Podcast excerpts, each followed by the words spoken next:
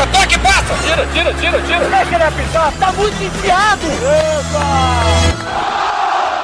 Agora na Rádio Bandeirantes, resenha, futebol e humor. Apresentação: Alex Bagé. Olá, muito bom dia. Sejam todos muito bem-vindos ao Resenha Futebol e Humor aqui na Rádio Bandeirantes nesse domingão de Páscoa, dia 12 de abril de 2020, né? Quem puder, fique em casa, porque nós temos ainda uma luta que não acabou contra essa pandemia do coronavírus. Eu sigo fazendo meu home office, mas tocando a vida aqui com vocês dentro do Resenha Futebol e Humor aqui na Rádio Bandeirantes. Resenha que está disponível também lá no Spotify. Vai na, na barra de, de busca e digita lá Resenha Futebol e Humor. Agradecendo a mesa de áudio do Leonardo Souza, a central técnica do Vini Barassi, a produção do Henrique Lete e do Tiger Janke.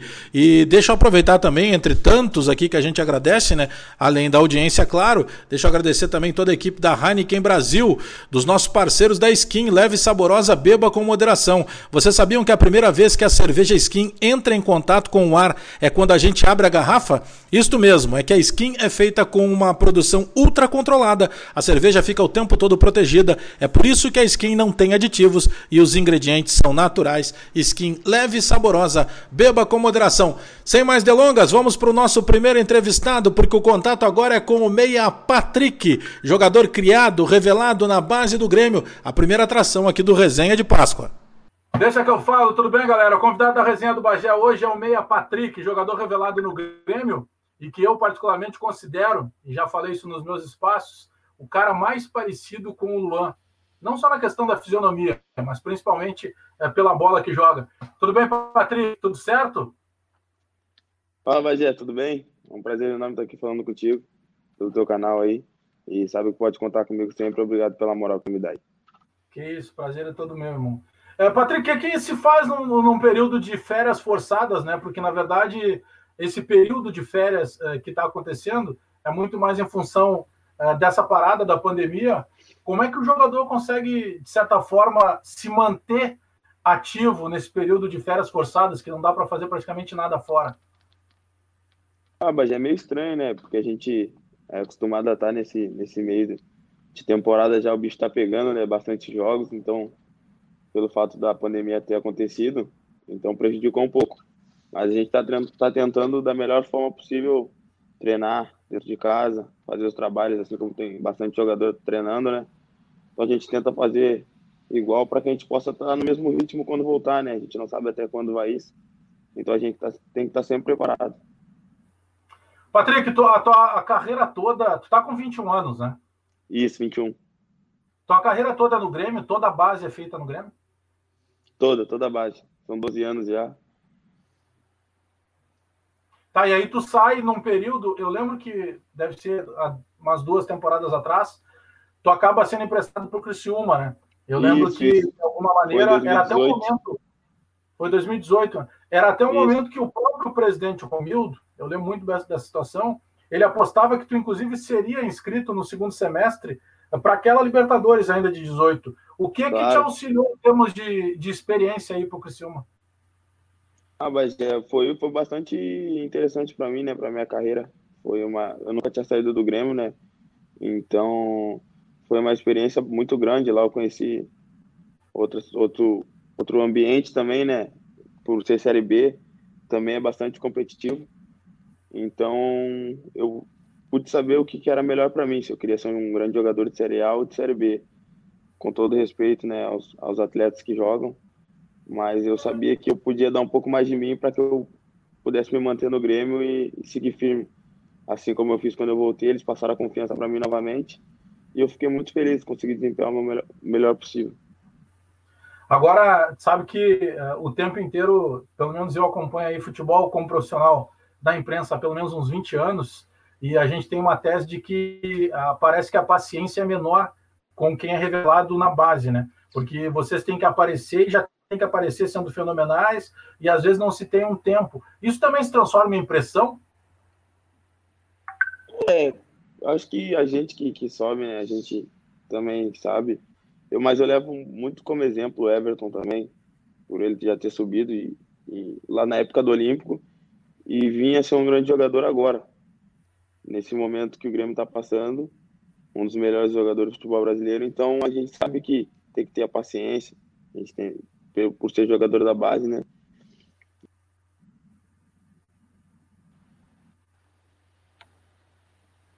Agora, disso tudo que a gente está falando na questão da, da, da, pressão que é natural para o jogador da base, por outro lado, o, o, torcedor, de maneira geral, ele valoriza muito quando esse jogador consegue se firmar no time principal, porque é o cara, principalmente teu caso, que tem a história toda ligada com o torcedor do Grêmio.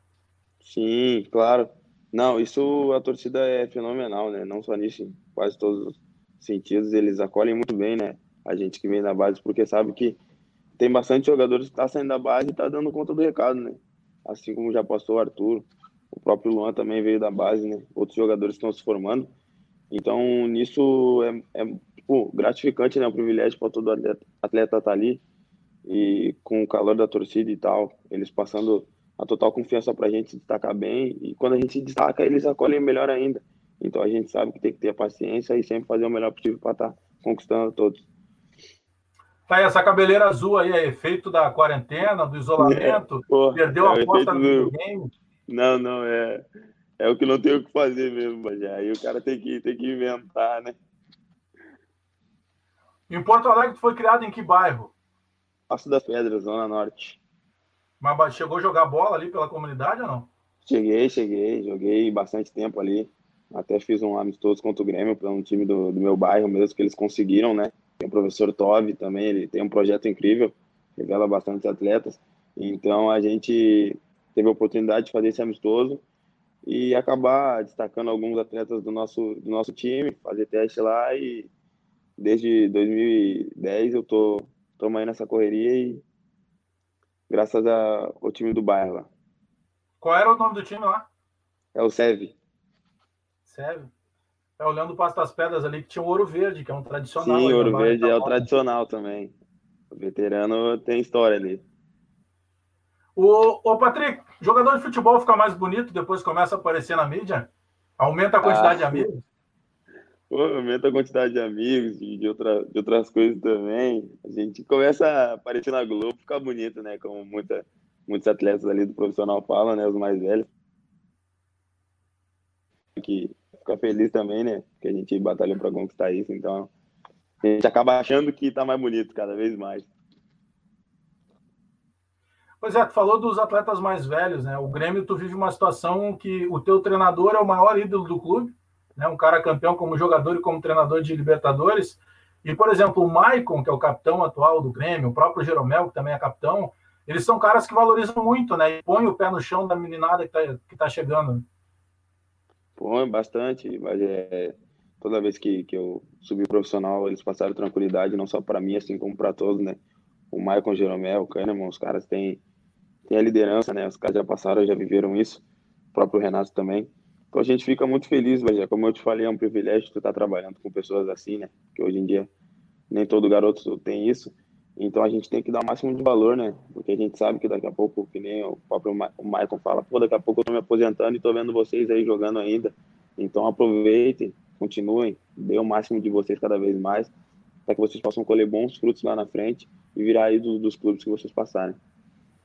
Chegasse a perder alguma aposta, fez alguma aposta já com o chefe, com o Renato? Ele gosta de bater uma bolinha no treino. Gosta, gosta. Ainda não, eu não, não encaro muito, porque ele ganha todas, né? Ele eu vi os caras postando direto com ele, perdendo para ele. Então, aí depois escutam ele almoço, janta, direto ele pega o ouvido dos caras. Quando tu jogava ainda no time lá dentro da tua comunidade do Passo das Pedras, é, era muito mais sonho ou em que momento que ele bateu para ti como realidade? Pô, cara, eu vou virar um jogador profissional. Ah, quando eu comecei lá era muito mais sonho, né, Bagé? Eu daí chegou em 2017 para 18 ali, eu fui fazer um coletivo. Renato pediu pra gente subir para fazer um coletivo e no meio do coletivo ele me chamou. coletivo rolando, ele me chamou. Perguntou se quantos anos eu tava no Grêmio e tal. Perguntou pra mim falar minha história para ele ali, né? Em questão de segundo. Aí ele falou assim: então amanhã tu te apresenta aqui. Aí eu já não, não sabia mais o que fazer, né? O que pensar também, né? Porque eu achava que não ia acontecer nesse momento, ia acontecer mais lá na frente, né? e acabou acontecendo do nada. Então, até hoje eu lembro da cena, né? Para mim é muito muito gratificante isso. Tu poder te apresentar no outro dia lá no profissional e trabalhar, tá com os grandes jogadores, né? E ele sempre diz para mim ter o pé no chão, manter a humildade, sempre trabalhar, porque com ele não tem idade, nem tamanho, nem nome. Ele diz que quem tá melhor joga, então a gente tem que estar tá sempre bem preparado. Tu lembra para quem tu contou primeiro? Que eu imagino que é uma mistura de emoções ali, né? Pô, é o cara, me chamou, ele é o treinador do time, toda a história que ele tem no Grêmio. É, tu lembra como é que foi a história? Como é que acontece depois? Para quem que tu conta primeiro isso? Ah, eu contei primeiro para minha mãe, né? Que tá sempre comigo nas correrias e em tudo, né? É só eu e ela desde pequena aí batalhando. Então, contei para ela, ela ficou bem feliz também, não acreditou, né? Assim, depois que eu contei para minha família toda. Então, acho que para a gente foi uma emoção grande por ser gremista, né? E a gente ser de Porto Alegre, então a gente vê poucos jogadores que são daqui mesmo. Então, para a gente foi muito gratificante. Não foi só um sonho meu, né? Foi um sonho da minha família também, meu pai. Eu imagino o quanto acelerou o coração da, da velha na hora de. Na é velha é verdade. que a gente sempre Pô. chama a mãe de velha. Mas eu é. imagino que a, alegria dela, né? Na felicidade, Pô. ela viveu tudo isso contigo, né? Tudo isso comigo. Tudo isso comigo. Até em 2015, jovem, né? É, em 2015, não, foi em 2014, 15, eu tive uma lesão no joelho que a gente foi foi no médico fazer exame e o médico disse para mim, olha, esse garoto não vai poder mais jogar bola pela lesão que eu tive no joelho. Então, para mim foi foi tipo um baque na minha vida, né? Por eu ser garoto ter escutado aquilo e achar que, que ia acabar com a minha carreira e eu sempre falei, né, que que eu ia conseguir, que eu ia dar dar meu máximo para que eu ia continuar tentando, tentando, mesmo que com aquela notícia que o médico tinha me dado, eu falei que eu não ia parar. Então, fui tentando, fui tentando, a lesão foi sumindo, foi foi indo aos poucos, voltando a correr, voltando a treinar e hoje eu tô aí realizando meu sonho. Toda vez que eu entro em campo, eu, eu agradeço a Deus, né, por, por estar vivendo esse momento, porque não poderia estar mais jogando futebol, pelo que o médico me disse, né? E graças a Deus pude reverter isso com o meu esforço e o trabalho da minha família me apoiando. E para mim sempre vai ser gratificante estar jogando futebol. Tu já vem de uma família que mais gente jogava bola ou tu foi o primeiro que realmente encarou? Fui o meu pai jogou bola, só que ele jogou mais amador assim. Ele não quis encarar muito o profissional, era um baita talento, mas não quis e, e eu e o meu irmão que que joga na sub-17 do Grêmio, o Matheus, que encaramos a parada para para que a gente que minha mãe, né, quando quando ele era vivo, ele sempre falava pra gente, vamos, vamos, vamos lá, eu não consegui, mas vocês vão conseguir. Então a gente sempre encarou com, com tranquilidade e foco para que a gente possa estar onde a gente sempre sonhou. E o Vera era bom de bola mesmo? Bastante, bastante. Era central ainda. Era diferenciado, quis jogar. Mas, ô, ô, Patrick, isso tudo que a gente está falando, né? O Grêmio tem revelado muitos jogadores, né? A gente pega aí o Arthur, que já está na seleção e no Barcelona, o Everton, se pega o Luan, que fez o final da base aqui, e se pegar essa, essa tua geração ali, logo depois vem o Jean-Pierre, uh, tem o PP, enfim, tem tantos jogadores já no time de cima, isso também, de certa forma, deixa o ambiente um pouco mais solto, né? Porque tem outros tantos garotos, né? Não é só tu, tem o Mateuzinho, Sim, sim, fica muito, fica mesclado, né? Fica bom. A gente conversa, todo mundo sabe o que pensa, né? Por vir da base junto. PP, o Matheus, o Jean, o próprio Darlan também, porque o Renato está oportunizando todo mundo ali da base, né? Então a gente fica muito feliz, né, por ter esse ambiente mesclado, a tranquilidade do, dos mais velhos passando para gente. Então é um ambiente show de bola de trabalhar na semana e conseguir os objetivos é cada vez melhor, né? Por isso que dos últimos tempos o Grêmio vem, vem alcançando, batendo metas aí, virando, virando campeão de quase tudo que disputa. Chega a dar alguma dica lá no figurino do Jean-Pierre. Jean-Pierre é metido a estiloso, né? Ele chega com as roupas um pouco diferentes, às vezes. Né? Ah, ele é meio americano, né? Não dá pra gente falar nada pra ele, mas ele tem personalidade. Tem personalidade. É uma figuraça aquele cara. O ambiente, é claro que a gente está brincando aqui na, na situação de ficar um ambiente mais solto, mas automaticamente a cobrança é muito grande, né? Porque hoje, quando tu anda na rua, os caras te apontam, não, é o Patrick, é o Patrick do Grêmio. Ou seja, sempre tem uma pressão também é, pela responsabilidade, porque vocês muito jovens carregam nas costas um peso muito grande também, né? O jogador de futebol, ele é obrigado a dar certo sempre. Ele não é como qualquer outro profissional que de repente tem um dia ruim. O jogador de, de futebol, ele precisa ter todos os dias bons. Né? É verdade, Badê. A gente sabe que a responsabilidade é grande, né? A gente é novo, mas é que a gente falou. Hoje tu sai na rua, tu, tu é o, o Patrick do Grêmio, né? Tu não é só o Patrick. Então a gente tem que estar tá sempre, sempre com a cabeça no lugar, né? E saber que tem que dar certo sempre. Às vezes não vai dar, mas para para tua cabeça tu tem que tem que estar tá sempre ligado, sempre focado para que tu possa aguentar a pressão, porque a gente sabe que é bastante, né? Por eu ser novo, eu vou acabar tendo pressão cada vez mais ainda. Tô recém com 21 anos, então a gente sabe o que vai vir pela frente. Então a gente tem que estar sempre preparado para tudo. E tem uma outra situação que a gente quase não fala, que é abrir mão de muita coisa, né?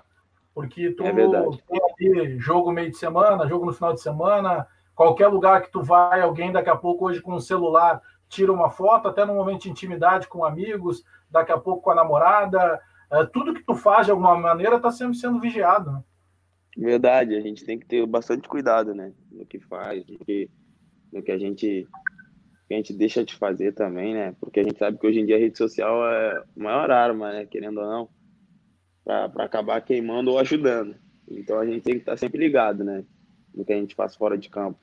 Então a gente tem que manter o controle das coisas, saber que quando dá para a gente fazer, dá para a gente fazer, quando não dá, tem que manter a tranquilidade e treinar, jogar, porque sempre vai ter, tem momentos para tudo, né? Então a gente sabe que a hora que tiver o momento a gente vai conseguir desfrutar daquilo que a gente sempre quer também. Os amigos conseguem entender que às vezes tu não pode estar junto numa festa, tu não pode estar junto até altas horas da madrugada, porque tu precisa dormir, tu precisa te recuperar para treino. Porque às vezes o próprio amigo ele não consegue entender. Daqui a pouco cara acha que tu tá mascarando e na verdade não é. A tua profissão te exige muito. Sim, Bagé, hoje em dia eu tenho poucos amigos, né, Bagé? Porque a gente sabe que nesse momento o que mais aparece é amigo, para te levar para isso, para aquilo.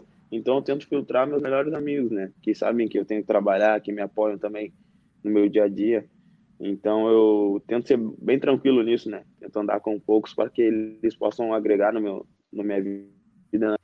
E eu fico muito feliz.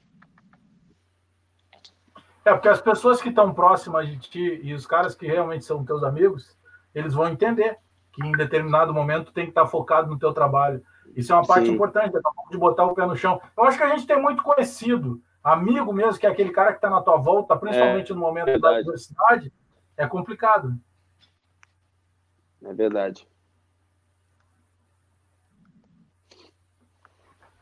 Ô, Patrick, quem é o jogador que tu mais gosta de ver jogar?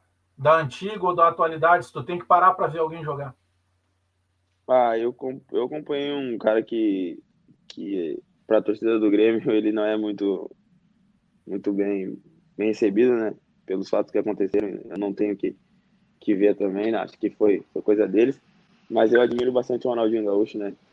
Acho que para mim foi um grande atleta em todos os lugares que passou.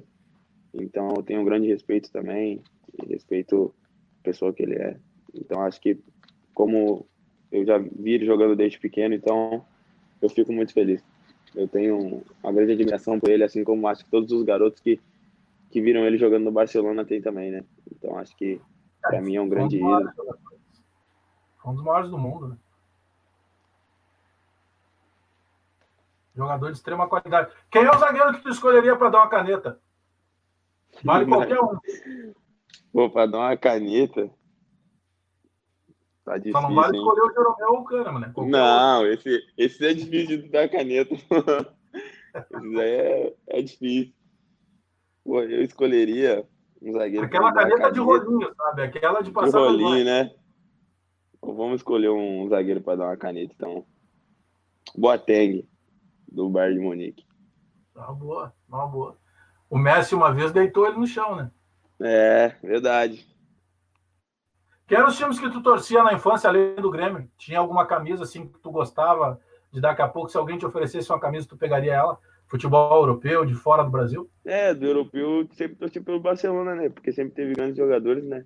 brasileiro. Rivaldo, Ronaldinho, Ronaldo, o próprio Romário também. Então, sempre quando falavam, eu escutava mais do Barcelona. Então eu ficava mais feliz. Não tive a oportunidade de ter uma camisa, mas era um time que eu torcia também. Bom, quem sabe um dia tu não consegue vestir ela. E só tem. Vamos combinar um negócio seguinte. É, tem que mandar uma camisa aqui para minha coleção. Claro, algum... claro, eu tô vendo aí que tem bastante aí. Te, te, liga naquela ali, ó. Essa aqui é do Jailson, tá até autografada ali. Ó. Boa.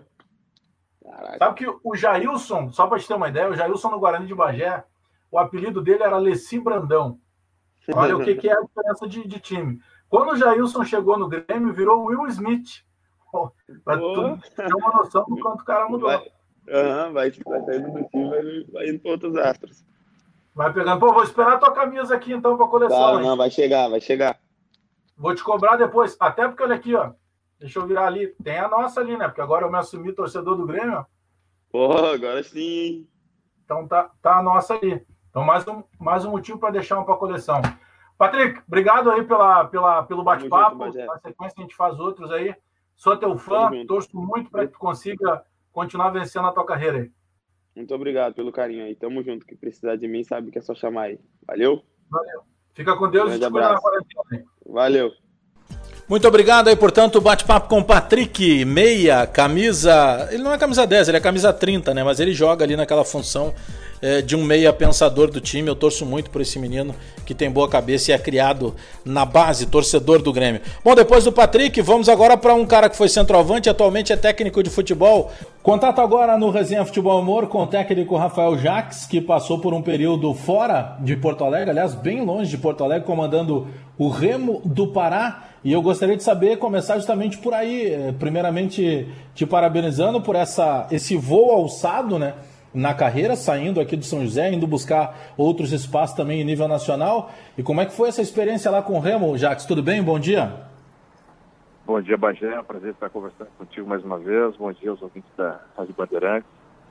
É, foi uma excelente experiência, Bagé. Excelente experiência, porque é, um clube totalmente diferente daquilo que eu estava acostumado aqui no São José, né? No São José eu já, já vinha desde a categoria de base, desde 2015 até o final de 2019. Então foram praticamente cinco anos de clube, sendo quase dois anos e meio no, no comando técnico da equipe profissional.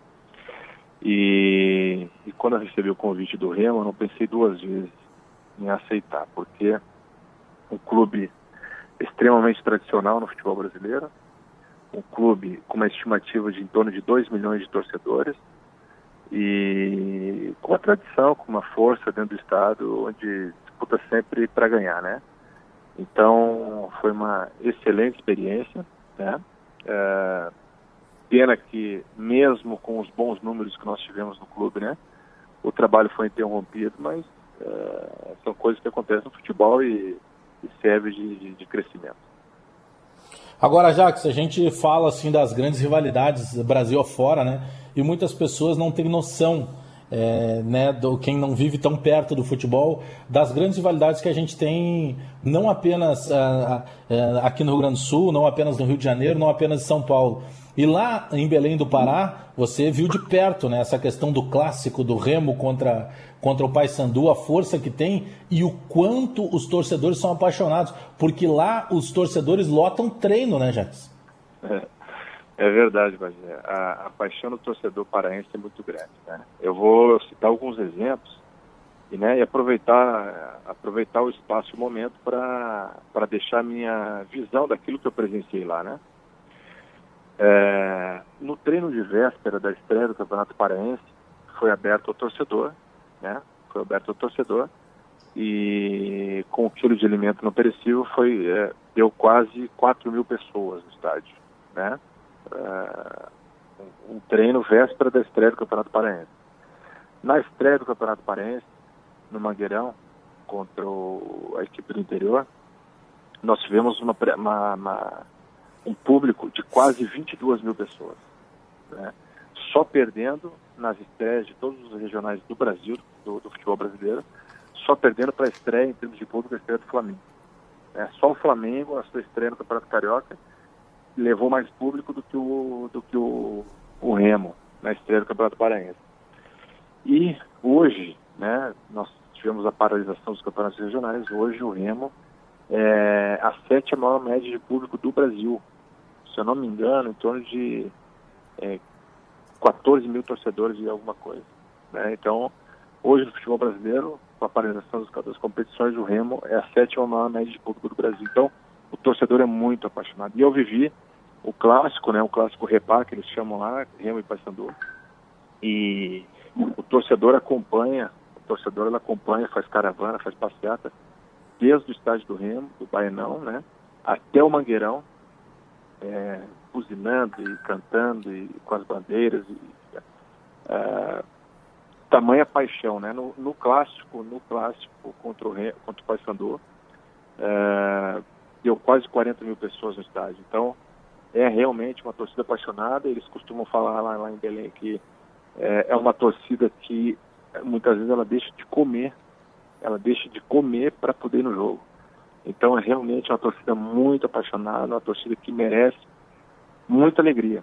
E eu quero aproveitar, né, já que nós estamos falando do Remo, a impressão que eu tive lá nesse, nesse período que eu estive, é, eu acho que o, o Remo está no caminho certo, né, num caminho bom, está né, reestruturando, depois de cinco anos do seu estádio fechado, reabriu o seu estádio, essa nova diretoria reabriu o seu estádio, é, reformou a fisioterapia, fisiologia, academia, tem, o, tem o NASP, que é o Núcleo Azulino de Saúde e Performance, hoje dentro do estádio, dentro do Bainão, onde tem uma estrutura maravilhosa, né? É, vem quitando uma dívida contraída ao longo de muitos anos, né, de, de gestões anteriores. Então o Remo hoje ele, ele sofre um pouco por causa disso, mas está no caminho certo. É um clube que hoje tem um custo mensal bem alto em função dessa dívida, desse acordo que tem com a justiça. Né? Por isso, por isso, por essa dívida antiga e essa, essa recuperação de clube, por isso que o torcedor hoje está carente né, de, de, de, de, estar numa série melhor. Né? O Remo hoje, por exemplo, o Remo está na Série C. Mas o Remo, o, na, nesse campeonato paraense, tinha uma folha salarial de jogadores inferior, se nós compararmos aqui o nosso futebol gaúcho, mais baixa do que a do Caxias, por exemplo. Né? Então, Caxias hoje tem um grupo de jogadores, uma, uma folha salarial mais alta que a do Remo, né, em função dessa dívida antiga do clube. E por isso que o torcedor acaba se sentindo na pele. Né? Um clube que tem quase 2 milhões de torcedores. Um clube que tem uma torcida tão apaixonada e tão tradicional, com uma camisa tão forte, ele deveria, no mínimo, no mínimo, militar entre a Série A e B. Não entre a Série C e D. Né? É essa a minha opinião, aquilo que eu vivenciei lá, porque o torcedor é muito apaixonado, mas coisas do futebol, coisas das gestões aí, anteriores principalmente, que acabam fazendo o torcedor, que é aquele, aquela pessoa apaixonada pelo clube, que deixa muitas vezes de comer para ir no jogo, acaba sofrendo e sentindo na pele, né, Bahia? Pois é, sabe que eh, isso tudo que tu está falando né, a respeito dessa é, experiência diferente, né? Mesmo com a tua experiência enquanto jogador, que rodou o mundo aí jogando e participou de campeonatos, de tradições, uma mais diferente que a outra, é, o trabalho do treinador ele é o trabalho que acaba enxergando o macro, né? Porque na época do jogador, tu chegava lá, te preocupava com o grupo, mas tu tinha uma preocupação muito maior daqui a pouco em fazer o teu nome, teu papel com a tua função. Enquanto treinador de futebol, tu tem que montar um grupo, tu tem que fazer com que esse grupo uh, entenda essa filosofia que tu está querendo implementar e tu passa a ter preocupações além do campo, né? Porque tu tem preocupação uh, com a folha de pagamento, se vai dar para cumprir, se não vai dar, daqui a pouco convencer alguns jogadores para que possam voltar para uh, para fazerem parte desse grupo, uh, ou seja, consegue captar agora como treinador uma, uh, uma, uma quantidade muito maior de experiência. Né? Eu imagino que isso tenha sido, independentemente do resultado, é, algo que te enriqueceu enquanto treinador de futebol. Porque é uma realidade muito diferente de futebol, eh, de clube, de cultura, de torcida, em relação àquilo que tu tinha no São José, né? Exatamente, mas hoje é uma visão macro, né? A visão como um todo, né, junto com o presidente, junto com a diretoria. É, vou te dar alguns exemplos. Assim, né? Nós tivemos é, é, uma, um percentual lá, né, nesse período que a gente teve, é, tivemos a pré-temporada, tivemos a... Eu, eu fui contratado, né, junto a, eu e a comissão técnica fomos contratados no final de novembro. Isso daí nós pegamos um mercado bem restrito né, em termos de jogadores, porque no final de novembro no Brasil a maioria das equipes né, dos campeonatos regionais já estão estruturadas para iniciar a pré-temporada. Algumas até já iniciaram, já haviam iniciado a pré-temporada. Então, é, ficamos bem restritos em termos de contratações, né? E alguns jogadores, por exemplo, com um, um mercado assim já de, de, de, outros campeonatos de maior visibilidade, eles dão preferência para os campeonatos paulistas, carioca, paulista, carioca, gaúcho, paranaense, catarinense, né, mineiro e assim por diante, né, pernambucano e assim por diante. Mas uh, essa visão macro, por exemplo, nos faz uh, ver muitas coisas. Por exemplo, uh, o Léo Moura, né, o Léo Moura que estava no Grêmio aqui agora, ele, ele acabou indo para o Botafogo da Paraíba, time do Nordeste, né, está disputando a Copa Nordeste, disputa a Série C também. Né? Eu tive uma conversa com o Léo Moura né, a respeito da possibilidade né, dele vestir a camisa do Remo e, e, e trabalhar no Remo em 2019. Né? É, mas aí o presidente e o diretor ficaram temerosos né, em não poder cumprir com as exigências do Léo. Né? Então, estou te dando um exemplo assim que Teve um clube do Nordeste que conseguiu, da mesma série da Série C, conseguiu levar ele, fez com uma forma, não sei a forma de pagamento, mas baseado em patrocínio, venda, venda de camisas assim por diante. E o Remo, a gente não teve a condição de, de, de fazer uma proposta, né? Ele até pediu, professor, me faz uma proposta, vamos ver. Mas aí, conversando com o presidente com a diretoria, eles preferiram não arriscar, não dar o um passo maior que a perna, né? Então, é um exemplo, assim, que a gente acaba, junto da diretoria, vendo qual é o, quais são as dificuldades do clube, né? Então, seria um jogador que agregaria muito, né? não só pela sua qualidade, mas pela sua liderança, pelo seu know-how, pelo seu nome, pelo, por tudo, né? por tudo que ele ia trazer para o clube. Mas, é, em função dessa nova gestão do clube, nós preferimos, né, o clube preferiu, o presidente preferiu não, dar, não, não arriscar muito, né? não dar um passo maior que a perna em termos salariais, vamos dizer assim. Então, essa, esse tipo de visão a gente acaba tendo. Eu já tinha aqui, né, Bagé, com a diretoria, né, porque sempre esteve envolvido sempre na, na construção das equipes, assim, mas aqui a gente deu continuidade no trabalho, poucas contratações, poucas saídas, né? Lá não, lá, nós, lá eu peguei uma equipe, é, um grupo de jogadores é, bem restrito em relação à Série C do ano passado, né? Nós pegamos apenas dois jogadores titulares do, do, do, da C, três jogadores titulares da do ano passado, o restante nós não eram titulares ou por lesão ou por algum motivo e outros, e a, e a mais da metade do grupo nós tínhamos que contratar. Então leva tempo. Mesmo assim, mesmo assim, né, nós finalizamos um trabalho com mais de 71% de aproveitamento. Então, é, foram, foram, foram, bons números, né? Deixamos o clube na liderança do campeonato, dividindo a liderança do campeonato paraense com o Paysandu, melhor defesa da competição e passamos de fase na Copa do Brasil, que fazia alguns anos que o clube não passava de fase. Agora, Jax, eh, a gente já conversou outras vezes sobre esse assunto que eu vou abordar agora, né? Que é a questão, eu não gosto de chamar de cultura, porque cultura é uma coisa positiva, mas se diz que a cultura do futebol brasileiro é de buscar o resultado imediato e que só se baseia o trabalho dos treinadores na questão do resultado. Outro dia saiu uma reportagem é, contando, se não me engano, dá 51 treinadores na história, toda a história do, do, do Manchester United. Então, olha, em comparação ao Brasil, né? nós tivemos lá o Alex Ferguson com mais de 20 anos no comando.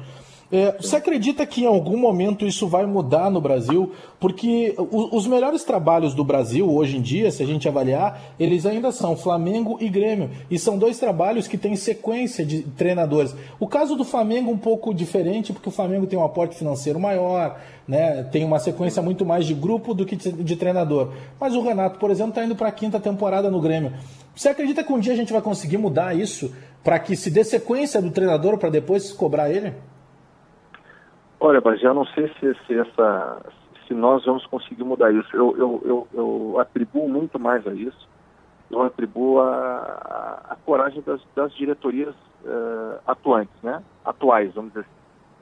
O que, que, eu quero te dizer com isso? Eu quero dizer assim, ó, uh, toda diretoria que nos momentos difíceis, né, ela, ela, ela consegue entender que o trabalho está no caminho certo, e, e realmente acredita, independente da opinião pública, é, eu acho que ele acaba dando resultado lá na frente. Né? Se nós avaliarmos não só Grêmio e Flamengo, que estão no topo do campeonato do, do, do futebol brasileiro, mas se nós analisarmos equipes de Série B, equipes de Série C, que era o caso do São José, e é o caso do Remo, equipes do, do da Série D, os grandes, as, essas grandes equipes que conquistam resultados, acessos, campeonatos, pode acreditar que tem trabalho de longo prazo. A maioria delas, vamos dizer assim, mais de 80% tem trabalho de longo prazo.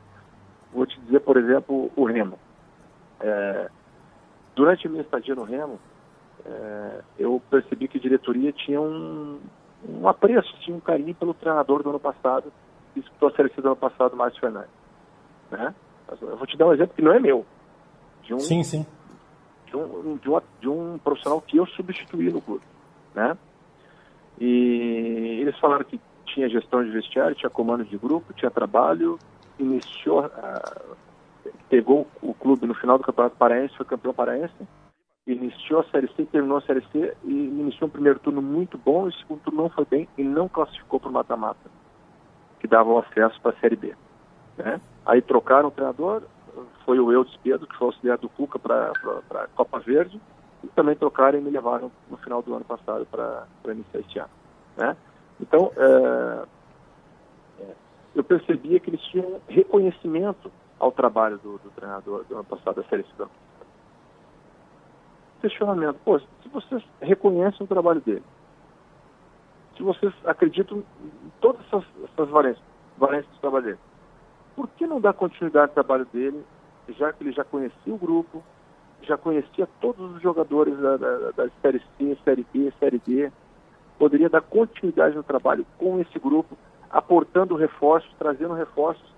Não tinha dúvida que o trabalho de 2020 ia ser maravilhoso ia disputar novamente o título da série da, da, do Campeonato Paraense e seria um, um fortíssimo candidato para subir para a Série B, porque existia ali uma concordância da diretoria de que o trabalho dele realmente era bom. Mas aí a resposta né, veio conforme a resposta do futebol brasileiro. Ó, mas como ele não classificou para mata-mata, não subimos para a Série B, não tínhamos condições de manter perante o torcedor, perante a imprensa e tal, porque é, a cobrança estava sendo muito grande. É, eu, particularmente, eu entendo. Eu falei, olha, eu entendo vocês. Eu falei para a diretoria, eu falei para o presidente, eu entendo vocês nesse sentido. Né? Eu entendo essa visão, eu sei o que vocês estão falando. Mas eu acredito pudessem dar continuidade no trabalho, eu estou falando dele especificamente, mas poderia ser qualquer outro, né, Bagé? É isso que eu estou falando assim. Estou querendo dizer assim, estou dando um exemplo claro, claro. do que aconteceu lá no clube que eu estava. Então, sim, eu não tenho dúvida nenhuma que se ele desse continuar o trabalho dele, pudesse trazer jogadores que já estavam acompanhando no mercado, que haviam se destacado na Série C, algum outro Série D, eu não tinha dúvida nenhuma que o Remo viria muito mais forte para 2020 do que veio. Então, é, a gente entende essas decisões, né?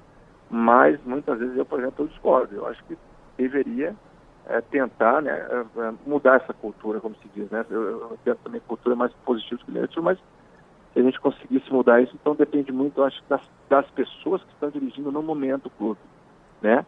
Então, parte de, um, de uma reflexão de quem está no momento em cada clube.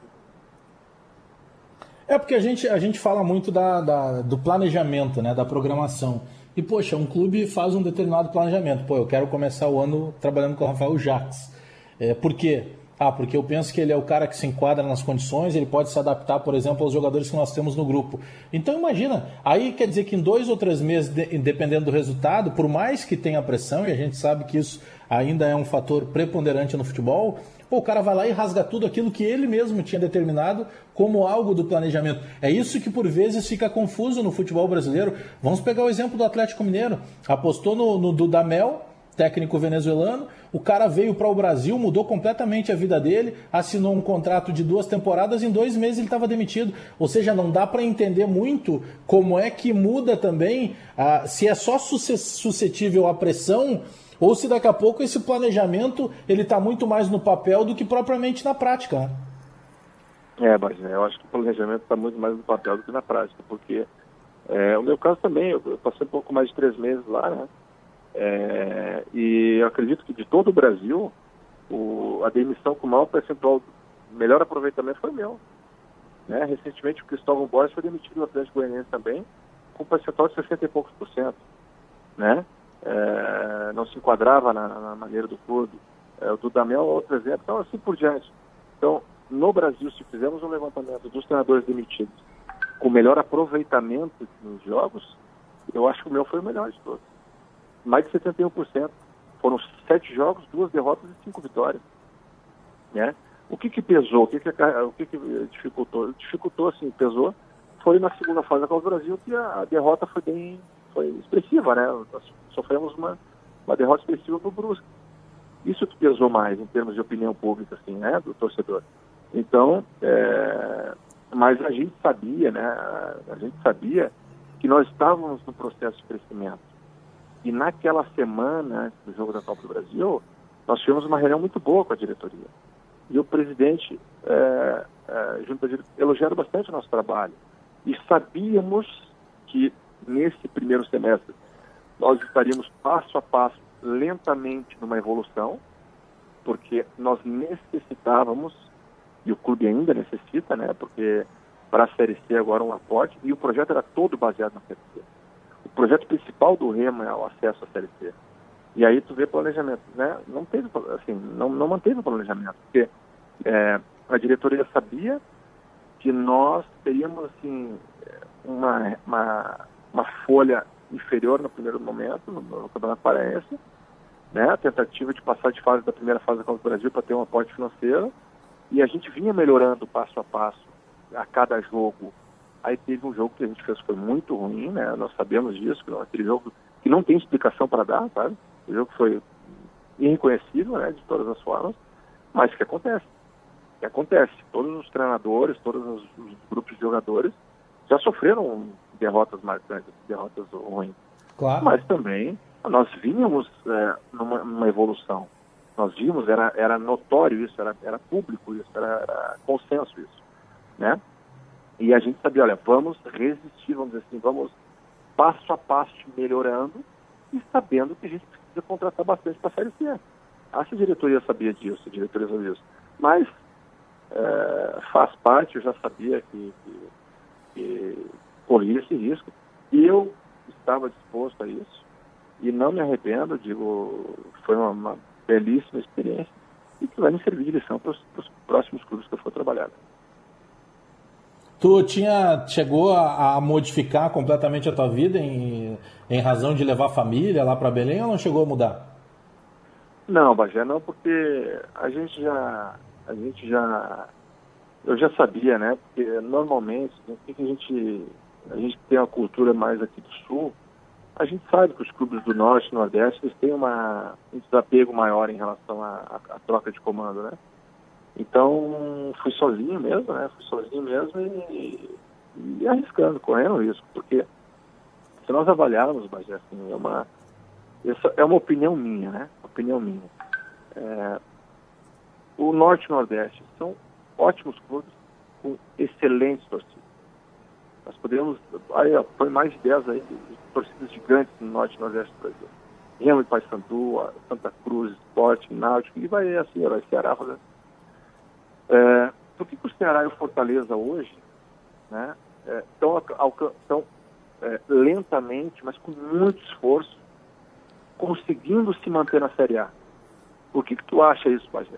Assim, o Fortaleza é, é, notório, né? O Fortaleza é notório pelo trabalho que a diretoria, a mais jovem diretoria, vem trabalhando também com, com ouvindo muito o Rogério Ceni, que é um, é um, é um vencedor, né? Um cara com a cultura de São Paulo, né? Tantos anos de São Paulo, e vem ajudando nessa gestão do clube. Então, essa continuidade, apesar do, do Rogério ter saído do Cruzeiro, rapidamente voltou. Então, o trabalho dessa diretoria com essa comissão técnica, ela vem, ela vem, dado, vem, vem, vem tido sequência, e aí vem tendo resultados. Ah, mas o Fortaleza brigou para não cair, mas o Fortaleza realmente, primeiro, segundo ano, vai brigar para não cair. Quem vai brigar para ser campeão vai ser o Flamengo, São Paulo, Corinthians, Grêmio. Esses clubes já estão vocês já, já estão calejados de Série A. Pra, série A para eles é, é, é, arroz com feijão. Né? Mas é, clubes que vêm subindo, descendo, subindo, descendo, é uma briga para se manter. Mas hoje o Ceará e a Fortaleza estão com uma cabeça diferente. Estão com uma cabeça de continuidade de trabalho. E aí começa a fortalecer. O Bahia, a mesma coisa. Bahia do nosso amigo Roger. Mas, né? Mas tu sabe que, que, que essa situação que tu está citando, outro dia nós entrevistamos na, aqui na Rádio Bandeirantes mesmo o presidente do Fortaleza, e ele falava sobre isso, né? Sobre lá no Fortaleza, no Bahia, a administração é de um clube totalmente como se fosse uma empresa. Então todo mundo é remunerado, inclusive o presidente, diretoria, todo mundo recebe. E aí, a partir do momento em que o cara recebe, ele também acaba sendo cobrado, ele tem que entregar uh, demandas, ele tem que atingir metas. Será que esse não é um caminho para o futebol, o, o Jacques? Porque a gente está discutindo questões de diretores que são, por vezes, amadores. Os caras viraram diretores porque são amigos dos presidentes, porque ajudaram os presidentes na eleição, porque são caras relevantes dentro do clube, mas por vezes eles não estão preparados para lidar com esse dia a dia, que é um dia a dia como se fosse de uma empresa e de uma grande empresa, né? Exatamente, imagina, concordo contigo. Eu acho que esse é o caminho, né? Esse é o caminho. É... Grande parte dos clubes na, na, na, ao, ao, ao, redor do mundo aí, com grandes resultados, passam por isso daí, né? E o, quando. Já, já deu a resposta, né? Na pergunta já deu a resposta. Eu sou remunerado, eu tenho que responder pelo que eu recebo. Da mesma forma que o treinador tem que responder pelo aquilo que recebe, é, pelos resultados, o presidente é a mesma coisa, o diretor executivo é a mesma coisa, assim por diante. Então, muitas vezes, não que essas pessoas não tenham capacidade para estar ali. Né? Eu não digo isso. Mas no momento que eu recebo para estar aqui, eu tenho que dar resultados.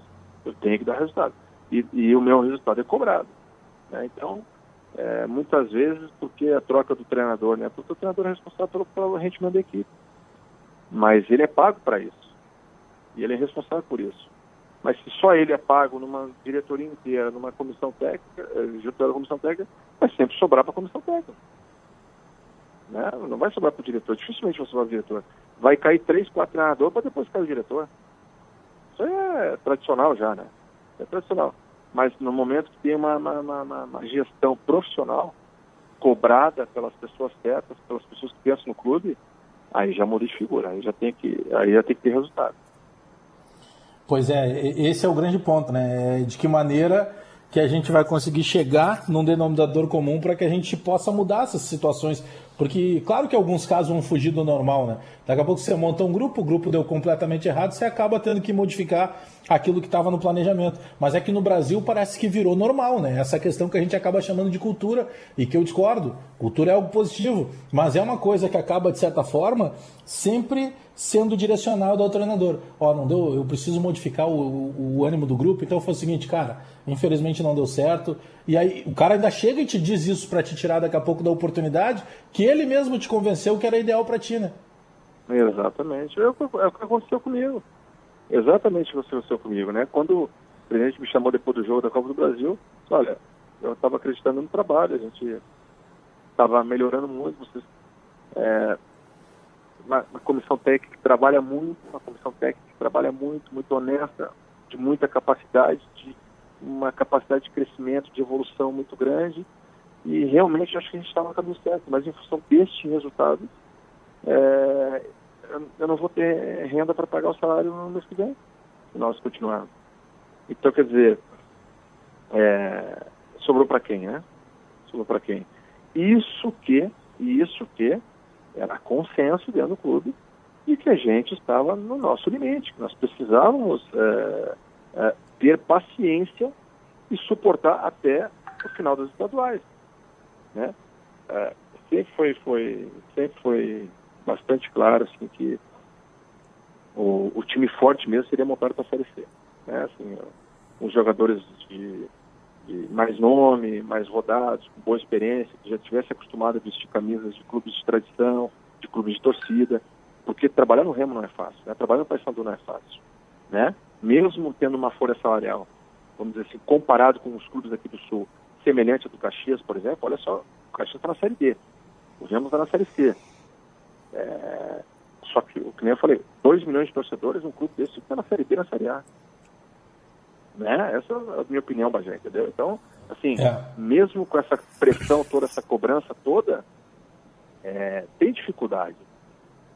Tem dificuldade, mesmo sabendo que é, teremos que ter paciência no regional para realmente montar um time para subir, que era o principal objetivo do Remo 2020, é acesso para a Série B, não, não tivemos essa, essa, esse tempo, né? Não tivemos esse tempo. Então, faz parte, já sabia do risco, não, é, não mudei toda a minha vida por causa disso, porque a gente que aqui do que no Norte e Nordeste é, essa cultura de troca ainda existe, né? A gente é, falou muito das trocas de treinadores do Inter, por exemplo, na, quando teve o rebaixamento, depois teve, é, é, quando teve muita troca, não deu certo. É, o Cruzeiro do ano passado, por exemplo, né? O Cruzeiro do ano passado, exatamente, exatamente. Claro que eventualmente, né, Bagé, vai dar, o treinador não está bem e tal, vai traz um sangue novo ali, vai recuperar a motivação do grupo, a confiança e tal. A gente sabe que muitas vezes dá certo, né? Uma troca, em determinados momentos ela dá certo.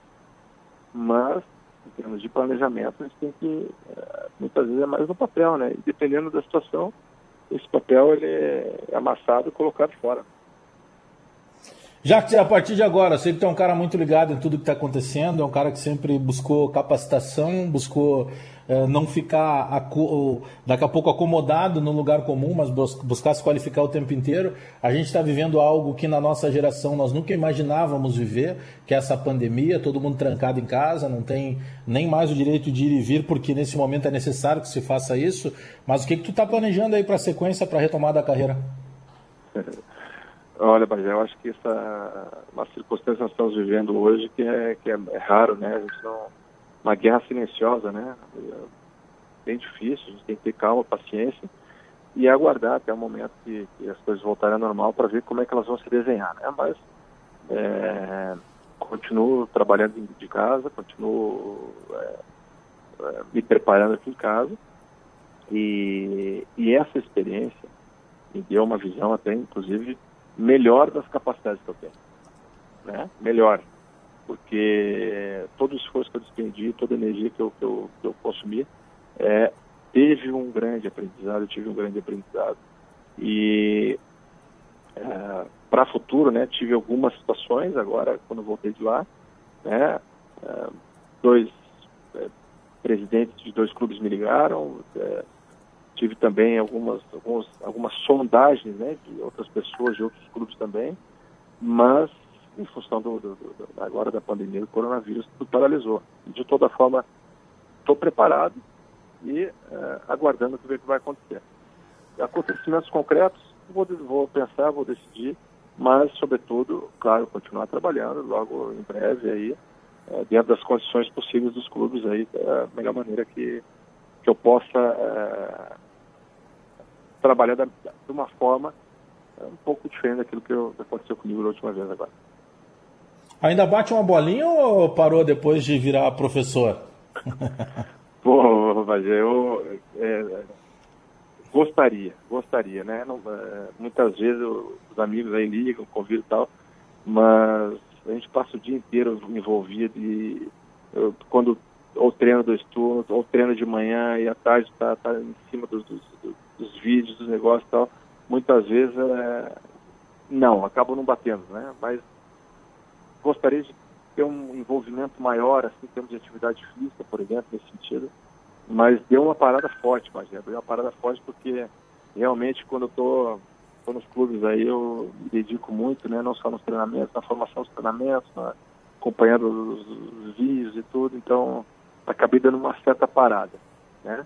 Mas futuramente desejo voltar assim para voltar à atividade, voltar a reencontrar os amigos também. Rafael Jacques, sempre bom conversar com o amigo. Tomara que isso passe tudo logo aí dessa pandemia para que a gente possa uh, voltar a conversar também pessoalmente. Obrigado pela presença mais uma vez aqui no Resenha Futebol e Humor da Rádio Bandeirantes. Pajé, eu te agradeço, sempre bom estar contigo. Sabe a admiração e o, e o, o respeito e o que eu tenho por ti, né? E todos os ouvintes da Bandeirantes, então sempre um prazer estar com vocês e grande abraço. Todos podemos sair melhores desse momento que a gente está vivendo aí, quando retornarmos à nossa vida normal e que seja um aprendizado para melhor do ser humano de modo geral. Né? Valeu, muito obrigado, Rafael Jacques. Agradecendo também Patrick, que esteve conosco. Esse foi o resenha especial de domingo de Páscoa, sempre para skin, leve e saborosa, beba com moderação. Vocês sabiam que a primeira vez que a cerveja skin entra em contato com o ar é quando a gente abre a garrafa? Isso mesmo, é que a skin é feita com uma produção ultra controlada, a cerveja fica o tempo todo protegida, é por isso que a skin não tem aditivos e os ingredientes são naturais. Skin leve e saborosa, beba com moderação. Aliás, uma boa Páscoa para todo mundo. Dá para comemorar o almoço de Páscoa aí com uma skin bem gelada. Agradecendo a produção de Henrique Lete e Taigor Jank, a central técnica de Vini Barassi, a mesa de áudio do Leonardo de Souza, o Léo da Tinga. Tá chegando aí o campeão de audiência, Marcos Couto, gigante do Vale, para comandar o domingo esportivo. Bandeirantes, uma boa Páscoa para todos, se possível, fique em casa. Tchau. Resenha, futebol e humor na Bandeirantes.